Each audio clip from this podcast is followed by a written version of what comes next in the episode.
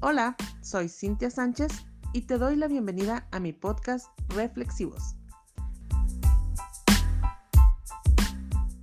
Hey, ¿qué onda? Y bienvenidos a Reflexivos, su podcast favorito. En este episodio vamos a hablar sobre las criptomonedas. ¿Será el dinero del futuro? ¿Ustedes han, han oído hablar de lo que es el Bitcoin, el Ether, Ripple o Litecoin?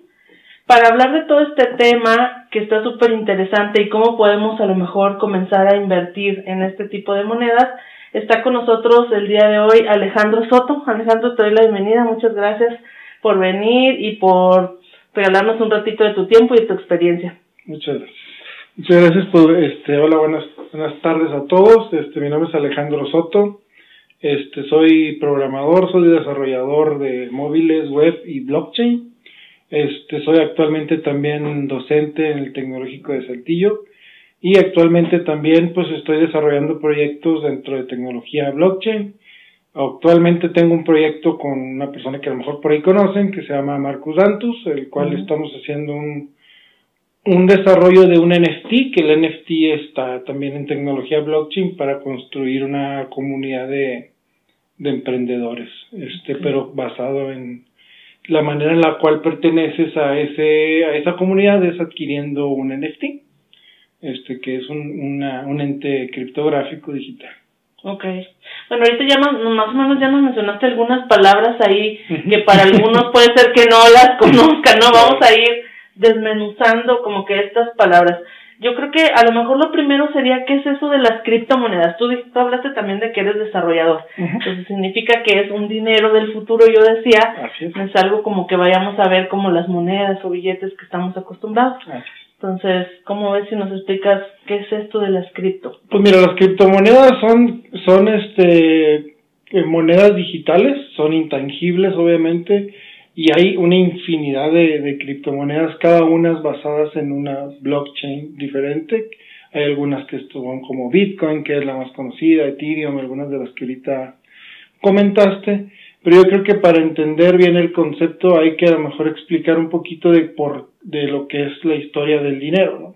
Entonces, antes, este, estoy remontando muchísimas este, siglos antes, la manera en la cual intercambiaban recursos de valor, comida, este, cualquier víveres o así, era a través de metales, por ejemplo, y las personas le daban valor a un metal, incluso se lo siguen dando como al oro, ¿no? Entonces después eso va avanzando y empiezan las entidades financieras o los gobiernos a tener una entidad financiera que está de intermediario entre las personas y ellos son la única autoridad como que autorizada Para emi- emitir dinero, ya sean billetes, monedas, etcétera. Entonces, lo que nosotros manejamos día a día, como el billete, la moneda, pues en sí, yo puedo destruir un billete de 100 pesos, en realidad duele, porque sabemos que con esos, con esos 100 pesos puedo comprar X o Y cosas, pero en realidad es un papel, ¿no? Este es un papel al cual le, le hemos ido dando un valor en base a lo que el banco nos dice o el gobierno nos dice. Pero también esto ha traído muchos problemas. Eh, ponemos un ejemplo de, Venezuela, en el cual, este, haciendo un lado ideologías políticas y lo que, lo que quieran, este, para resolver los problemas empezaron a imprimir demasiados billetes. Entonces, cuando algo ya no es escaso, pierde valor.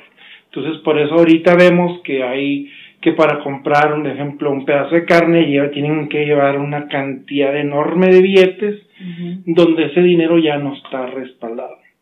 Entonces, en 2009, una persona que aún sigue siendo una incógnita, o sea, no se sabe quién es este Satoshi Nakamoto, este inventó la tecnología blockchain. Que la tecnología blockchain, que es en la que se basan estas criptomonedas, es de una manera de explicarla, es como un libro en el cual se escribe todo lo que está sucediendo en torno a la red. Eh, ¿A qué me refiero? Las transferencias que hay, de quién le manda a quién, y todo eso se va a grabar, ya nadie lo puede modificar y todos lo pueden consultar. Entonces, esos son los fundamentales de, de las criptomonedas. Es, es un registro público en el cual yo puedo estar consultando todos los movimientos que hay de dónde, hacia dónde, de cuánto, y hay miles de computadoras interconectadas en el mundo que son los que verifican esas transacciones. Entonces, no hay una, una, este, no hay un banco de por medio, por eso los bancos, pues, algunos están en contra de esta tecnología porque los saca de la jugada, entonces ya se puede decir que tú puedes ser tu propio banco. O sea, tú puedes tener dinero digital, tú puedes transferir de aquí a, a África, a Europa, obviamente siempre y cuando acepten la misma la misma criptomoneda y puedes hacer transferencias a la hora que tú quieras, nada de que el banco está cerrado, este te evitas muchas comisiones. Entonces, esa es una de las grandes ventajas que tiene en sí las, las criptomonedas. Ok. En un principio, bueno, hablábamos esto del blockchain que ya nos decías que es un registro, ¿no? Es un registro en el que yo digo, tengo tantas cripto y las moví para acá, son de Cintia Sánchez. así es como yo te entendí. Sí. Ok. Y luego, ¿por qué hay tantas tipos de criptomonedas? O sea, cualquier desarrollador como tú que le sepa eso puede ir y diseñar su, su criptomoneda o cómo funciona. Sí, cualquier puede crear una criptomoneda. Eso es, eso es parte de la, como la tecnología es abierta, y, y yo puedo crear una criptomoneda y le puedo poner Sotocoin, ¿no? o este, o el, el, el, peso mexicano, ya, ha habido varios intentos de hacer un peso mexicano digital, pero no es tan sencillo porque sí se necesita una, con, conocimiento, o sea, hacerla, el, el, la moneda digital, el código es muy sencillo, inclusive ya hay códigos en los cuales tú nada más le cambias el cómo se va a llamar, cuántas monedas quieres emitir, este, y tú lo lanzas, pagas una pequeña comisión, depende en qué blockchain lo quieras hacer. Este, cada blockchain, eh, hay, hay diferentes blockchains, la de Bitcoin, la de Ethereum, la de así, y cada una tiene sus características. Entonces, por ejemplo, en Ethereum, que es una de las que permite mayores beneficios para programar, pero este Ethereum te cobra las, las comisiones son muy altas para tú crear una criptomoneda puedes pagar, bueno, altas entre comillas, ¿no? Este, tú para transferir a veces 20 dólares terminas pagando 80 de, de comisiones, entonces dices, pues ya no me conviene. Pero han ido saliendo otras, otras blockchains que son derivados de Ethereum, que, como Solana, como Polygon, y en esas sí la, la comisión es muy, muy, muy, muy, muy baja, a menos de un centavo de dólar. Entonces son las que ahorita están teniendo mucho auge. Entonces cualquiera los, las puede crear, pero ¿dónde viene lo, ahora sí que la complicación? ¿no? Si yo creo una moneda, pues yo puedo crear una moneda y puedo crear 21 millones de monedas. Pero esa moneda no tiene nada que lo respalde. O sea, no, no hay una, una capitalización del mercado para decir, ah, pues esa moneda cada una vale un dólar. Porque no hay un, no hay, no hay esa cantidad de dinero en esa moneda. Me explico, lo explico con Bitcoin. Por ejemplo, Bitcoin va a tener eh, 21 millones de, Bitcoins en total. Nunca va a haber más de 21 millones. Ahorita hay en circulación un poquito más de 19 millones. Entonces, cuando la gente va comprando Bitcoin hace muchos años, en 2000, 2009 que salió, este, pues la gente compraba con 10 dólares miles de Bitcoins. Entonces, ese dinero empieza a capitalizar la moneda. Entonces se empieza a juntar ese dinero y para que se entienda un poquito mejor, toda la cantidad de dinero que la gente mete a Bitcoin. Vamos a decir, eh, perdón que te interrumpa, dinero real entre comillas. Dinero real. Monedas, pesos que nosotros tenemos, ¿no? en, en, este caso en México. Eso es lo que hace que capitalice esos Bitcoins que están comprados. Así es, entonces todo el dinero que se junta tú la divides entre la cantidad de monedas que hay circulando y con eso puedes obtener el precio en el que actualmente está Bitcoin. Entonces, te pongo un ejemplo. Ahorita hay este circulando este 19 millones 374 mil 481 bitcoins. Pero la capitalización del mercado de Bitcoin es de 526 mil 834 millones 418 mil 843 dólares. O sea, es una cantidad enorme de dinero. Si tú divides toda esa cantidad de dinero entre la cantidad de Bitcoin que hay circulando, obtienes el precio actual que anda alrededor de los 27 mil dólares. Entonces, entre más gente empiece a comprar Bitcoin y empiece a adoptar Bitcoin, el precio va a ir subiendo. Si la gente dice, yo ya ahorita yo no confío en eso y voy retirando dinero y muchos empiezan a retirar, el precio empieza a bajar, ¿no? Porque sale de su liquidez, sale dinero, ¿no? Entonces, por eso ahí depende mucho de la adopción de la gente. Como es una tecnología, digo, hace poquito vi noticia que en África están transfiriendo dinero incluso con Bitcoin sin Internet, porque sabemos que en esas regiones el Internet es un poco complejo y lo están haciendo mediante SMS. Okay. Entonces están utilizando, están haciéndole llegar a gente en África un sistema financiero que no les cobra, que no hay un intermediario y, ellos, y ahora sí que están libres y lo están haciendo mediante Bitcoin. Entonces hay muchas maneras de adoptar este, la tecnología de esa manera. Ok. Ahorita que comentabas esto de los bancos, mmm, por las razones por las que el banco, digamos, no quiere quedarse fuera de este, de este negocio, ¿no? Pero también ellos, una de las posturas que manejan y que estuve leyendo es justamente esto que nos platicabas, que pues nadie lo regula. Y hoy puede valer millones y mañana cero. Entonces, ese es uno de los riesgos que puede existir, digamos, dentro de la, volatilidad que puede tener la moneda. Así es. Yo creo que el riesgo es para ellos. Porque, este, sí, obviamente no hay una regular, una legislación para empezar, nadie lo regula. Entonces, ¿quién está detrás de Bitcoin? Pues estamos ciudadanos como tú, como yo.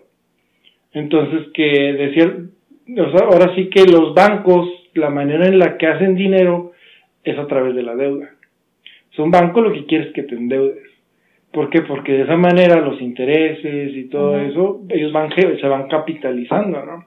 Y si tú tienes tu dinero en el banco, pues ellos también lo utilizan, aunque tú no te endeudes, una, tu dinero, pues lo utilizan para operar, ¿no? Para ellos hacer préstamos, para ellos hacer otro, entonces tu dinero ellos lo mueven y ellos están generando un beneficio para ellos. Claro. Te dan a ti también un porcentaje si lo mantienes y un fondo de inversión fija o lo que sea, pero aún así es muy mínima la ganancia que a ti te terminan dando, ¿no? Estamos hablando de, menos del 5%, y un 5% de en un fondo fijo ya es, es una ganancia interesante, ¿no? Pero entonces ellos están en contra de eso porque pues prácticamente la ciudadanía o las personas que adopten Bitcoin pues ya no están dependiendo de un banco. Sabemos que no está regulado, pero precisamente eso es lo interesante, que los gobiernos no metan mano en, en un sistema que es completamente público y que yo puedo saber si yo le mando a, a ti, yo te mando un Bitcoin, yo sé que te llegó a ti. Entonces, este, incluso la tendencia ahora viene con los gobiernos digitales. Y ahí es donde yo creo que nosotros como ciudadanos nos debemos de poner este, muy vivos, porque si, si, un, si el gobierno implementara políticas de blockchain, y vamos a suponer pasa, ojalá que no va, pero este, una, una desgracia como un terremoto o algo, hacen fondos de, de donaciones, yo puedo ver si utilizaran blockchain, oye, yo mandé medio Bitcoin, y ahí está donde lo recibió y yo después de ahí yo puedo ver como ese, ese libro, ese blockchain, rastreo, ¿no? yo puedo rastrear a dónde paró ese dinero. Entonces, imagínate que ahorita tú tuvieras la tranquilidad de saber que, oye, yo pagué impuestos y eso se fue a tal escuela para pintura, pues yo creo que todos estaríamos contentísimos, ¿no? Claro. A diferencia de que dices, oye, pues, ¿por qué paró en las Islas Caimán? bueno, otro lado. Entonces, si hay muchos intereses comprometidos, okay. por eso yo creo que los bancos, este, están reacios a aceptar la tecnología. Si hay algunos que ya están en acercamientos porque la velocidad de transferencia de, de valor es muy rápida, segura, este, es hackeable, este, algunos como que ya se andan convenciendo y están creando las CBDCs que le llaman, que es Central Bank este, Digital Currency, o sea, como una moneda digital de un banco central. Okay. Este, que es prácticamente se están tratando de, de ahora sí que subirse al tren, como dicen, creando monedas digitales, pero esas sí las van a controlar ellos. Entonces ahora sí que ya va a ser decisión de las personas si utilizan las monedas digitales de los bancos o si es con las monedas ahora sí que, que son completamente abiertas en las cuales tú tienes el control completo de tus fondos. Ok. Ahorita que comentaste esto de mmm, inhackeables y eso, yo escuché por ahí ¿Qué, es esto de, de minar las criptomonedas o ah, la minería de criptomonedas? Es un término también muy interesante. Cuando nosotros transferimos criptos entre una dirección y otra, que esa dirección puede ser una, una persona a una persona, una persona a una empresa, una persona a cualquier otro lado, los que hacen las transacciones o los que escriben a Alejandro le, le mandó a Pepe un Bitcoin, son los mineros los mineros son, este, se, en un principio con Bitcoin podías minar con computadoras de casa, este, con laptops, había, vendían de hecho una como tipo USB que conectabas a un equipo y era una, un equipo especial para minar. Pero poco a poco fueron sacando equipos que cada vez como las computadoras, ¿no? Cada vez más rápido, más rápido, más rápido. Y me refiero más rápido en, que esos, esos mineros lo que hacen es confirmar la transacción. Okay. Tú cuando yo, yo te mando a ti un, un, un minero, agarra la transacción y dice, a ver, Alejandro le va a mandar un Bitcoin acá. Alejandro tiene más de, sí completa la transacción, sí, ok, se la manda acá. Y ese mismo trabajo lo hacen varios. Por eso cada transacción tiene varias confirmaciones. Okay.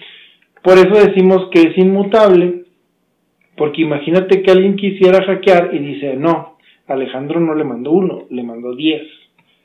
Entonces los demás mineros le lo corrigirían y dicen, no, mando uno y vuelven a sobreescribir la transacción para, no sobreescribir, vuelven a confirmarla para decir, no, no mandó 10, mandó uno.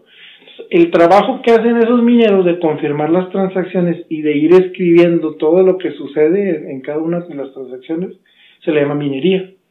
Y esos mineros, todas las criptos te cobran una comisión muy pequeña, ahora depende de qué red, por, por enviar, por hacer, y esa, esa, esa comisión se le distribuye a los mineros. Ok, justamente te iba a preguntar, ¿y quién les paga a ellos por estar haciendo eso? Es, es, es parte del fee que se cobra de la transacción que te que me cobran a mí por enviar, digo que depende de qué moneda, en qué cripto estés, estés haciendo la transferencia, cada una tiene gastos de operación diferentes, te cobran una pequeña comisión y esa se le distribuye a los mineros que participaron, no todos, nada más a los que participaron en esa transferencia.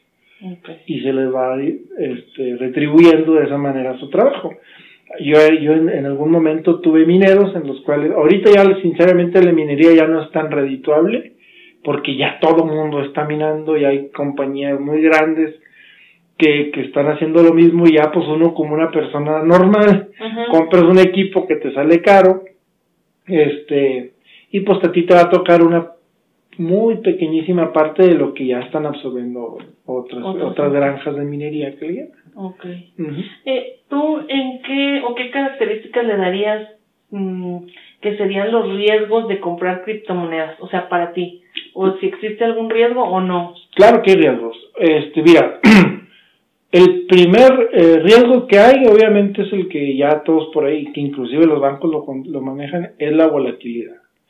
O sea, como son, no hay, no hay gobiernos, eh, cuando nosotros hablamos de una moneda como el peso, pues está un gobierno que está intentando mantener el precio, subiendo esto, bajando lo otro, subiendo impuestos, no sé, o, o haciendo relaciones diplomáticas o lo que sea.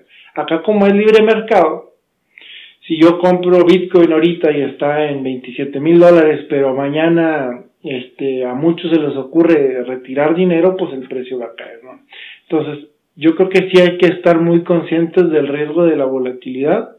Yo creo que sí es, en mi punto de vista, digo, y no, no es consejo de inversión, ahora siempre, como siempre recomendamos los que estamos en, en este mundo, siempre hagan una buena investigación de lo que van a hacer, no utilicen ahorita dinero que a lo mejor sabes que, que lo vas a hacer. tu día a día, pues.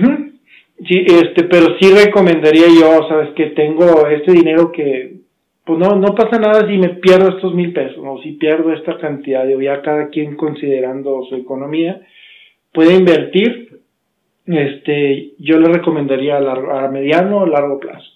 Ahorita estamos en un ciclo en el cual Bitcoin está muy abajo de lo que ha llegado a estar, y probablemente más adelante pudiera llegar a subir, digo, obviamente esto es libre mercado, ahí pudiera baja mañana bajar y pasado mañana subir.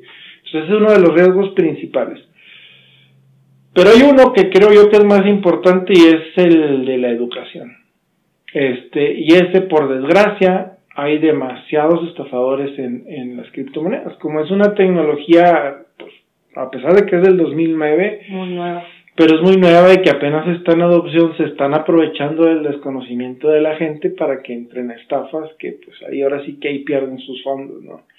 O sea, ahora sí que como un consejo muy personal de, de para todos los que lleguen a escuchar es si te prometen retornos de inversión de mucho porcentaje por mes, o sea, es primero banderita roja, ¿no? Ya está sospechoso. Ya, ya sospechoso. Una es, siempre tú puedes estar invirtiendo y tú estar haciendo inversiones en diferentes criptomonedas, pero tú eres el que siempre debes de tener el control.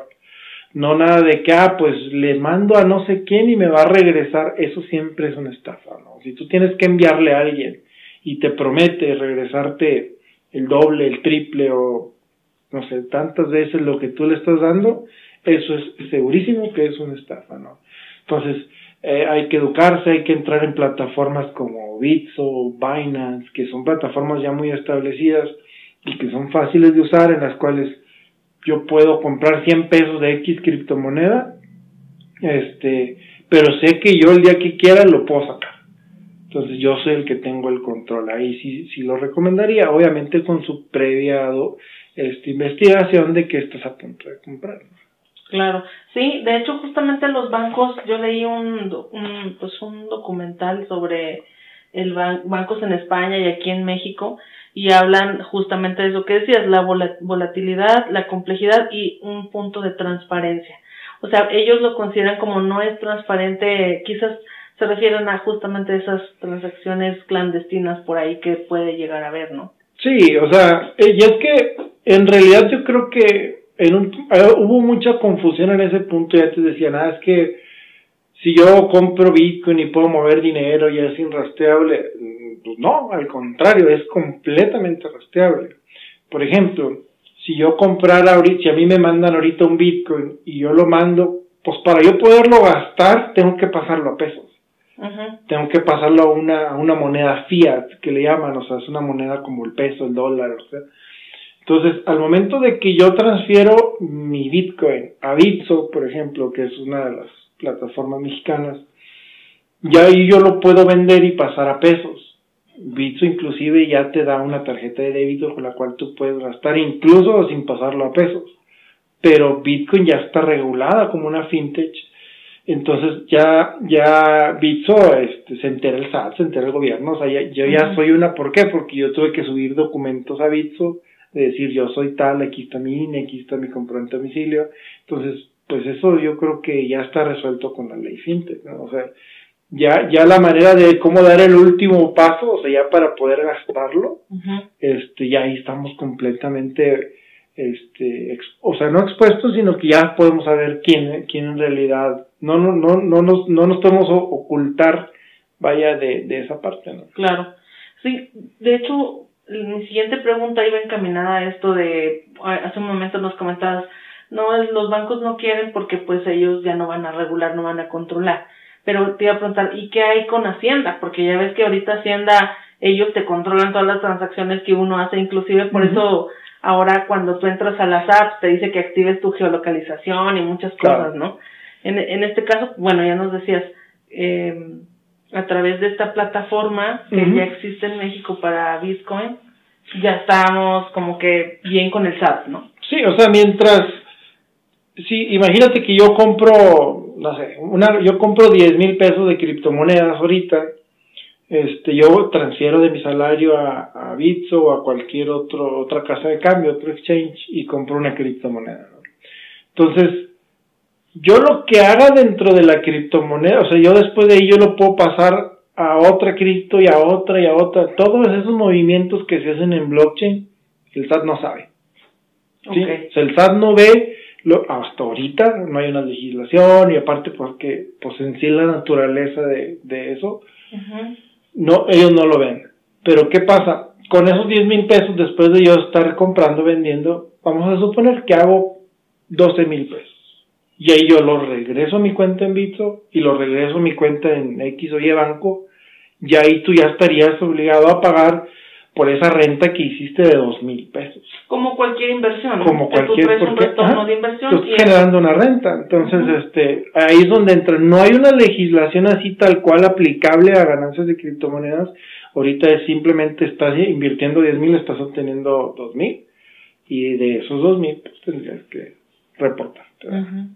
Ok, y si ya vamos como que a ese proceso de cómo yo puedo adquirir una criptomoneda. O yo soy alguien que no sé nada hasta ahorita que estoy escuchándote y digo, ah, me late, ¿qué es lo que tú propones o los tips que les darías a la gente de qué sería lo primero que tienen que hacer? Pues mira, eh, aquí en México tú puedes acceder a, a, páginas de cualquier parte del mundo para comprar criptomonedas como, digo, las más usadas a nivel mundial, por ejemplo, es una que se llama Binance este, esa puedes comprar con tarjeta de débito o crédito. Este, pero yo le recomiendo mejor Pizzo, en este caso, que es una plataforma mexicana, que está en nuestro idioma, este, la cual te da una cuenta como de Spay, por así decirlo, y tú puedes comprar en el Oxxo 100 pesos, puedes comprar y depositar 500, tú, o sea, tú depositas a Bitso pesos, ¿sí? pesos mexicanos, la cantidad que tú consideres, igual, repito, que sea un dinero que, que, que no te afecte, este, que no te afecte en tu economía. Este, y ya en Bitso tú tendrías pesos. Y Bitso te provee las herramientas, sinceramente está muy sencillo. Bitso tiene alrededor de 30 criptomonedas, no tiene todas, o sea, tiene algunas de las cuales ellos han ido integrando poco a poco, pero obviamente tienen las más populares y, este, y una que otra nueva. Entonces tú dices, ok, y tú le quiero comprar Ethereum o quiero comprar Ripple o Bitcoin y tú le das, tengo tantos pesos a Bitcoin, le das usar el total y convertir y ya tienes Bitcoin. O sea, eso sí es sencillo, es, es este igual de fácil que la aplicación de, de Bancomer, de cualquier otro banco, no está muy sencillo de usar. Y pues ya ahí tú vas viendo, imagínate yo compro 500 pesos y eso fue el equivalente a punto cero tantos Bitcoin y tú vas a ir viendo cómo fluctúa la cantidad de dinero que tienes. Si Bitcoin sube, pues a lo mejor mañana, pasado, dentro de una semana ya no tienes 500, ya tienes 600 pesos. Entonces tú ahí puedes decir, ¿sabes qué? Yo considero que 100 pesos de ganancia, o pues es, es, una buena ganancia, estamos hablando de 20%, pues le doy ahí pasar a pesos. Y ya tienes 600 pesos que puedes regresar a tu tarjeta de, de. ¿no? sí, pero entonces se considera una inversión de alto riesgo. Es una inversión. para gente que, que le da mucho pánico que, ah, ya, ya perdí y ya mañana volvió a ganar y es... Sí, o sea, son de alto riesgo por la, por la volatilidad del mercado. ¿no? Y este, ahora, también hay criptomonedas estables. Este, las criptomonedas estables son monedas que siempre valen un dólar siempre tienen la paridad con el dólar. De repente es 1.01, de repente .99, pero esas monedas este, se utilizan, o sea, tienen todas las ventajas de una criptomoneda, pero su precio está estable. Siempre es un dólar. Entonces eso se utiliza mucho para cuando tú dices, oye, pues yo te voy a, yo voy a hacer un trabajo y quiero que me pagues con cripto, pero no quiero que si me pagas ahorita, mañana baje y ya valió menos, ¿sí me explico? Entonces, sabes que te cobro en moneda estable y va a seguir valiendo lo mismo hoy, mañana, pasado, Entonces, este, también sacaron ese tipo de criptos precisamente para evitar la, la volatilidad. Obviamente, si tú compras 500 pesos de esas, pues siempre vas a siempre tener. vas a tener eso, bueno, excepto porque también influye, como es en dólares, pues lo único que te va a afectar es la fluctuación del peso con el dólar.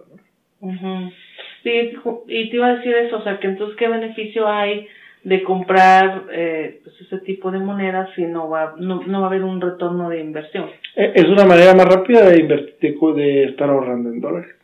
Ok. Mm. En lugar de lo que decías, meterlo al banco y que el banco jinete el dinero, etcétera. Así es. Ok. Entonces eso, eso puede ser. Ahora también, pues diversificar, ¿no? O sea, yo tengo, por ejemplo, mil dólares pues dejo 500 en estable y le meto 200 a una criptomoneda que a lo mejor a mí me gustó porque investigué, porque se me hace muy buen proyecto, pues ahí pongo otros 200 dólares. Como siempre, como dicen, no todo en la misma canasta siempre es bueno, hay que estar eh, este, diversificando, ¿verdad? Pues para también estar protegido en eso.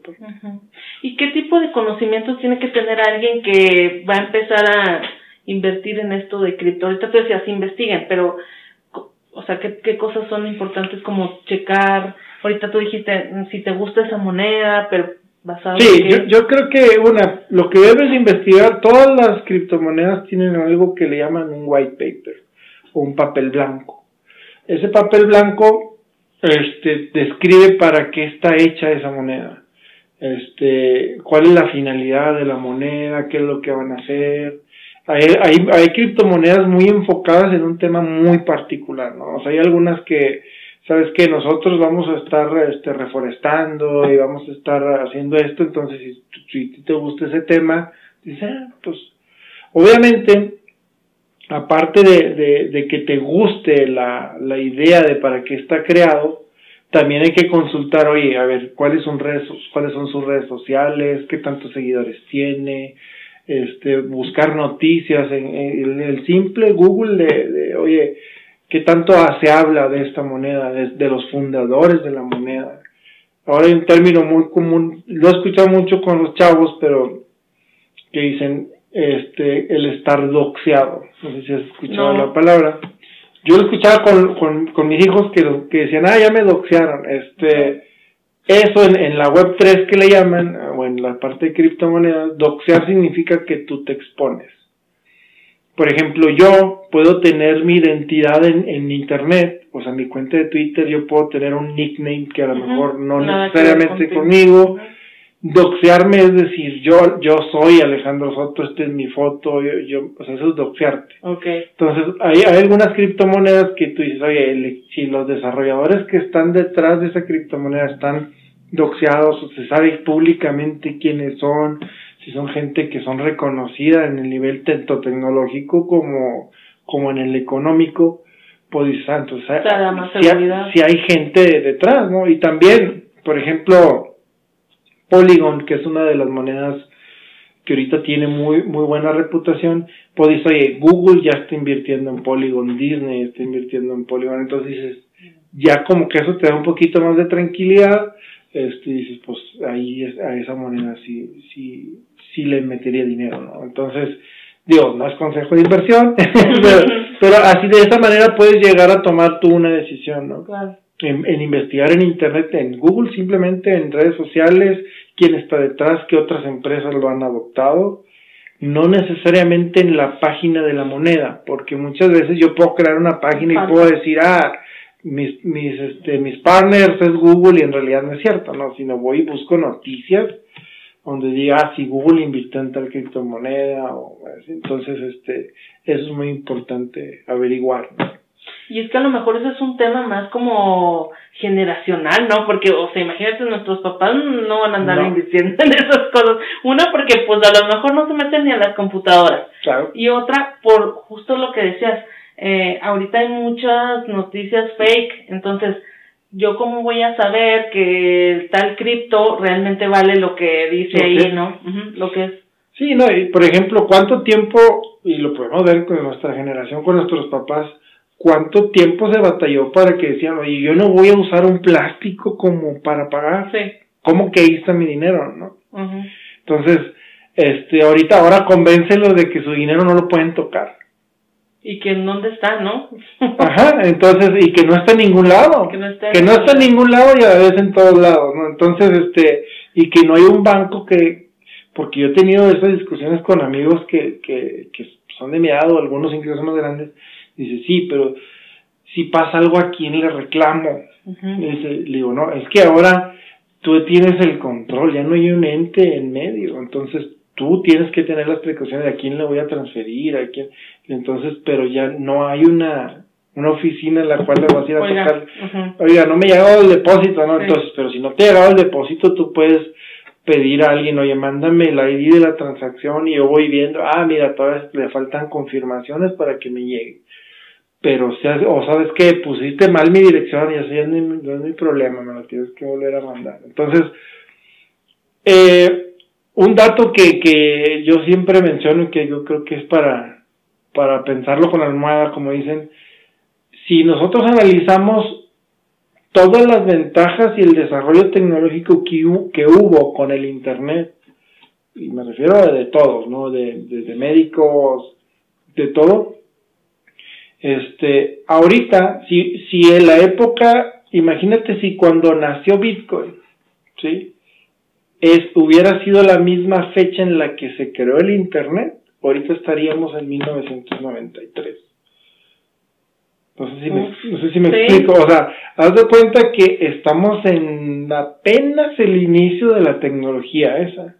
Entonces, si algunos a lo mejor todavía no, no se sienten con, con esa confianza, yo creo que al menos deben de estar este, buscando educarse en el tema, de estar, de estar viendo qué es lo que está informándose, porque si es una tecnología que a mi consideración va a cambiar muchas cosas, ¿no?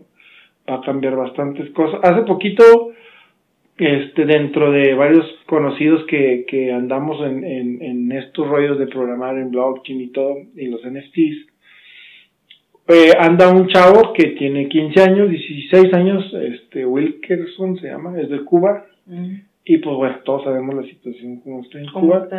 Y este, y tuvo un incendio y perdió pues todo. Perdió su casa, o sea, bueno, no su casa porque pues es lo físico, ¿no? Todo, todos los muebles, todo, este, él nos avisó, nos mandó videos y todo. Este, y pues sí fue muy impresionante cómo el actuar de la tecnología esta le ayudó. En una semana todos empezaron a donarle en criptomonedas, en criptomonedas, porque él decía, eh, no me pueden mandar nada en moneda tradicional porque aquí el gobierno, o sea, no, voy a poder usarlo. Entonces, este, todos le empezaron a donar. En una semana ya tenía su casa pintada, con muebles. Entonces, y donde mucha gente se unió y todos donamos de poquito de poquito mandándole, pues, de, de, obviamente el chavo sabe utilizar las criptomonedas porque desde muy chiquito anda en eso. Y este, entonces todos, muchos empezaron a hacer dinámicas para rifando un NFT o pidiendo así tal cual, pues si quieres donar, aquí están la, las, las carteras. y pues sí, juntó mucho y nos, ya nos mandó videos donde ya pintó su casa, ya compró muebles. Y, pues es, es donde, donde empieza a tomar, este, donde, donde ya se empiezan a, a implementar la, la tecnología, es cuando empiezas a, a, a darle el valor. Sí, que ya se cristaliza, ¿no? Y que no está ya como que en la nube. Pero este, ¿cuándo lo voy a usar? No? ¿Cómo lo voy a usar? ¿Dónde, ¿De dónde lo voy a sacar? Etcétera. Entonces, este, ese es un ejemplo, pues, muy claro de lo que puede llegar a ser la, la tecnología en este caso. Y tú entonces ahorita nos decías, estamos en 1900 y algo en esto. ¿Cuándo, ¿Cuándo tú crees que esto pueda llegar a tener? Al principio yo decía, ¿será ya la moneda del futuro? ¿Tú sí lo ves de esa manera? Sí. Yo sí lo veo así. Y obviamente la parte difícil es que yo creo que son los gobiernos. O sea, y ahorita tenemos un ejemplo muy claro con El Salvador.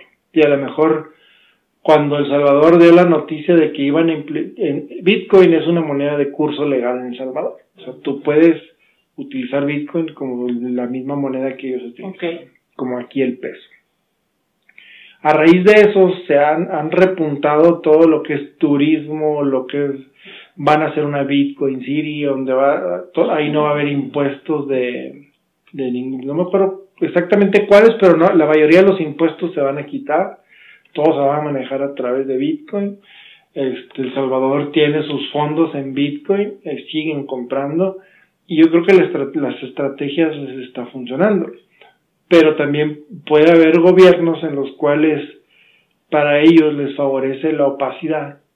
Digo, ya sea aquí, en Estados en donde sea, ¿no? en cualquier país. Y esos van a ser los más más complicados de, de tratar de, de hacer esa transición. De hacer esa transición, ¿no?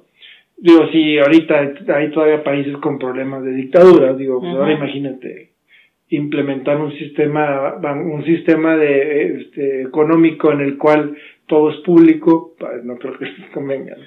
Entonces, pero sí. Un cambio de paradigma bien fuerte. Es muy, muy fuerte el cambio, pero yo creo que también la misma población lo va a ir empujando hacia allá. Este, es como, digo, por poner un ejemplo que nada que ver con el tema, pero el, ejemplo de los cigarros electrónicos.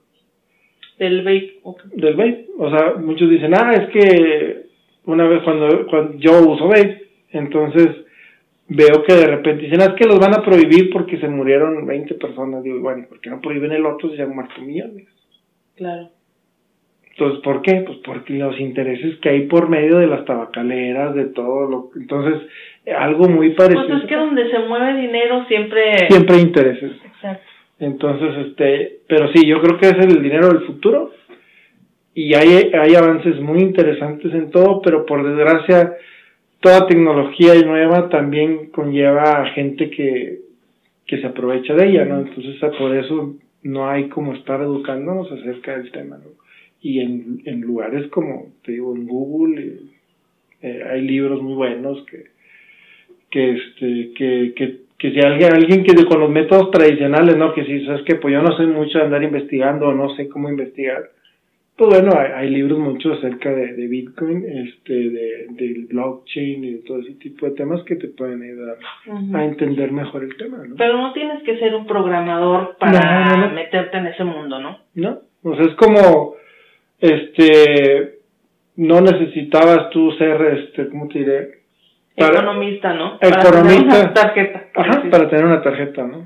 Pero sí, pero sí es importante que entiendas, este, al menos cómo funciona, porque hasta con las tarjetas de crédito lo vemos, ¿no? O sea, tarjeta de crédito cualquiera podemos tener, pero es importante también saber qué, precauciones tener, administrar, es igual con las criptomonedas, ¿no? Entonces no necesito de, ah, déjame de estudio sistemas para comprar Bitcoin, entonces no, no es necesario, de hecho es parte de eso es que cualquiera lo pueda lograr.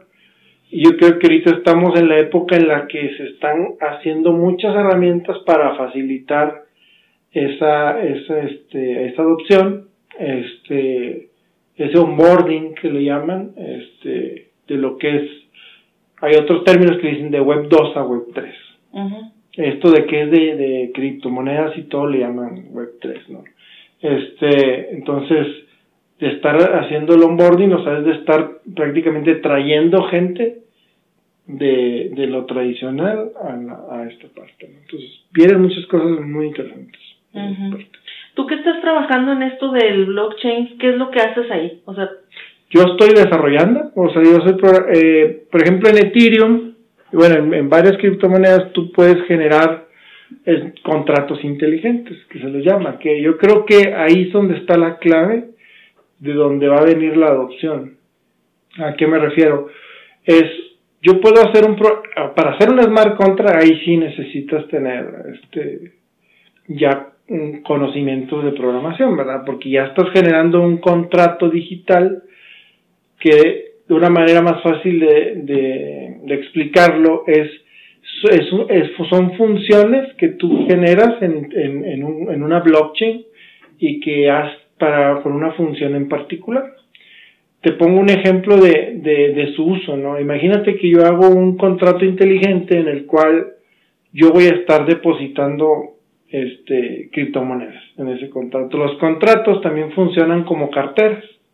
O sea, yo, yo, ese programa que yo hago, o el contrato, yo puedo estar depositando en él Ethereum, cada uno está en, en, en una blockchain, este, puede estar en Ethereum o puede estar en otra, ¿no? Entonces yo, yo deposito, imagínate que este contrato que yo saco, lo saco en Ethereum, y yo le estoy depositando, yo estoy ahorrando en él, depositando, este, un Ethereum cada quincena, ¿no?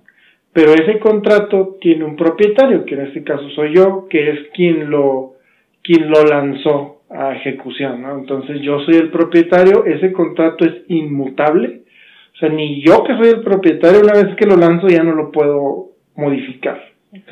Pero yo tengo programadas ciertas funciones en ese contrato. Imagínate que yo soy padre de familia, yo tengo tres hijos, entonces yo registro en ese contrato la cartera de mi esposa, y de mis tres hijos. Cada, cada hijo y, cada, y mi esposa tiene una cartera, en este caso, de criptomonedas, ¿no? Entonces yo estoy ahorrando, yo estoy ahorrando, ahorrando cada quincena, y adicional a eso yo puedo poner un método que se llama sigo vivo. ¿sí? O una, un método me refiero a una funcioncita de Sí. ese programa en el cual, Algo que va a ejecutar, ¿no? sí, yo lo ejecuto, lo tengo que ejecutar, digo, este es un ejemplo. Sí, sí, Cada tres meses para decirle yo al contrato inteligente, oye, sigo vivo. ¿Sí? Y ya es todo lo que hago. Y, y sigo ahorrando, sigo ahorrando. Y yo puedo programar para que si en algún momento después de esos tres meses yo ya no presiono ese botón, automáticamente, sin que yo haga nada, los fondos se dispersen hacia esas carteras, asumiendo que pase otra vida. Ok. Entonces, ese es un ejemplo Como un seguro de vida, por así decirlo. como un seguro de vida. Y tú lo programaste tú solo. Tú lo programas, no hay un intermediario de que veas fila y a ver si te atienden y que trae esto y que trae el O otro. que si te conocen y si no. Entonces, ese es un ejemplo muy básico de lo que se puede lograr hacer, ¿no? Entonces, ya, ya hay cosas que se implementan con contratos inteligentes. Este, imagínate al rato que los carros, ya lo estamos viendo, ya traen internet. Imagínate que un, el seguro de tu carro al rato sea un smart contract, un contrato inteligente, y como vemos las tecnologías de los carros, como ya traen internet y ya traen sensores, puede ser que el carro detecte una colisión y dispare el contrato inteligente y te transfieran dinero a ti para Ya en ese momento. sin necesidad. Suena muy futurista. Suena muy futurista, pero ya está la tecnología para lograrlo, ¿no? Mm. Este, entonces hay muchas, muchas maneras de, de aplicar esa tecnología y créeme que está muy interesante. Sí. Oye, me quedé con el ojo cuadrado. pues sí, está súper interesante el tema. Eh, como dices, yo creo que, no sé, como para ir cerrando, a lo mejor no es que uno los esté incentivando ahorita vayan y compren, ¿no? No. Como dices, a lo mejor yo creo que con lo que yo me quedo es pues investigar, conocer bien y empezar a ver porque quedarse pues ahí en creyendo que solamente el banco existe o como nuestros papás o, o nuestros abuelos que guardaban el dinero en el Colchón. es. pues es quedarte ahí obsoleto y en un momento ese dinero a lo mejor va a dejar vale- de valer lo que vale hoy. Sí, eso pasa muy a menudo, ¿no? Que muchos dicen, ah, yo tengo dinero en el banco, dinero en el banco, sí, pero se está de- depreciando, ¿no? Claro.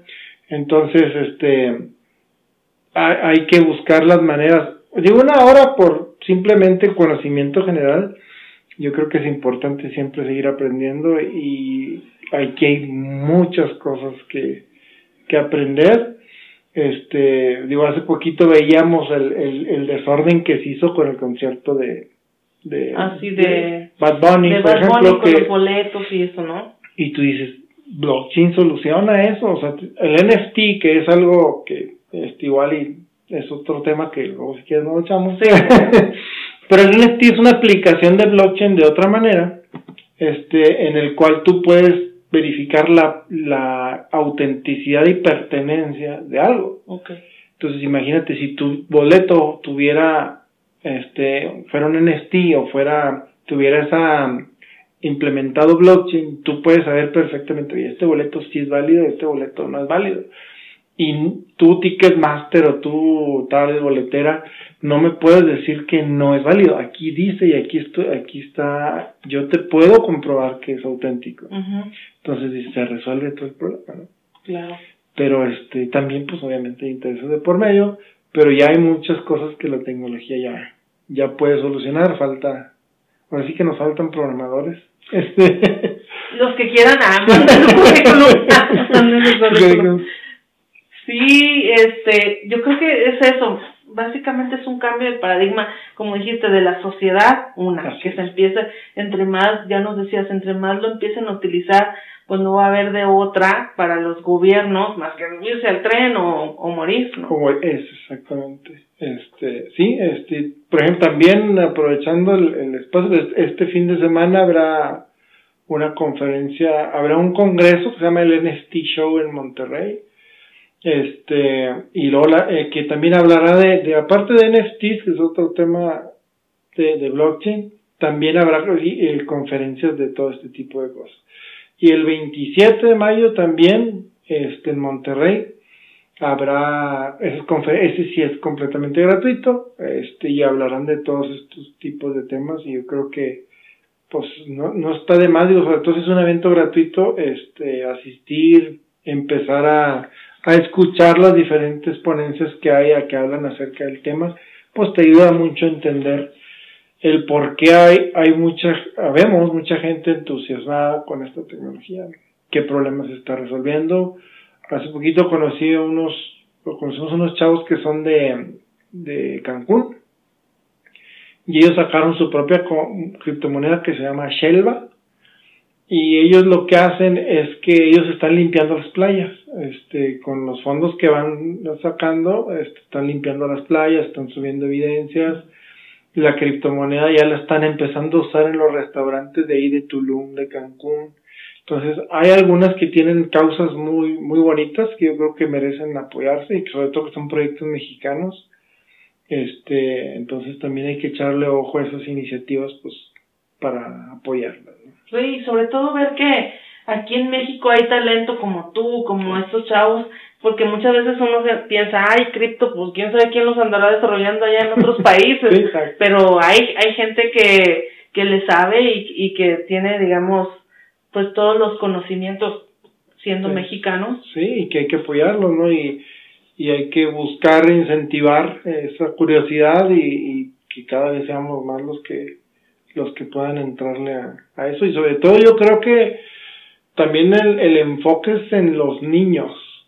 Y no, no me refiero a que los niños compren criptomonedas, no, sino que ya hay juegos inclusive que te enseñan a cómo a que entiendas esos conceptos, te lo aseguro que batallen ellos menos que nosotros en entenderlos. Entonces, porque a ellos les va a tocar todo ya la aplicación de toda esta tecnología.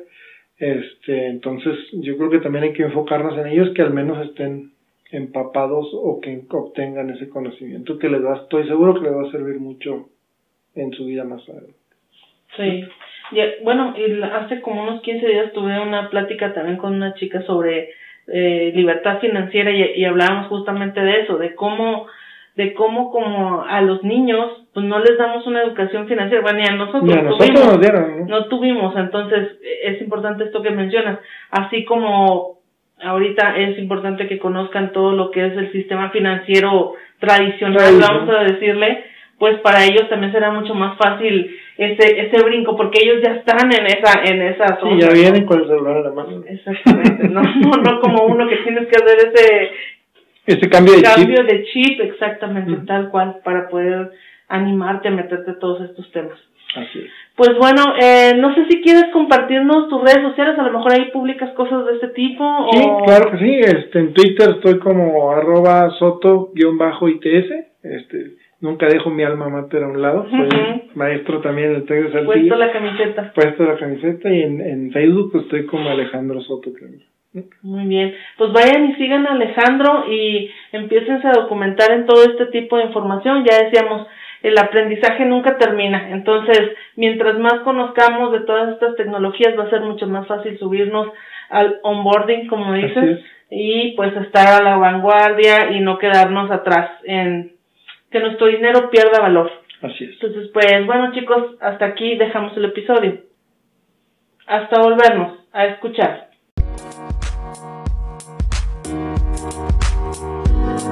Bye.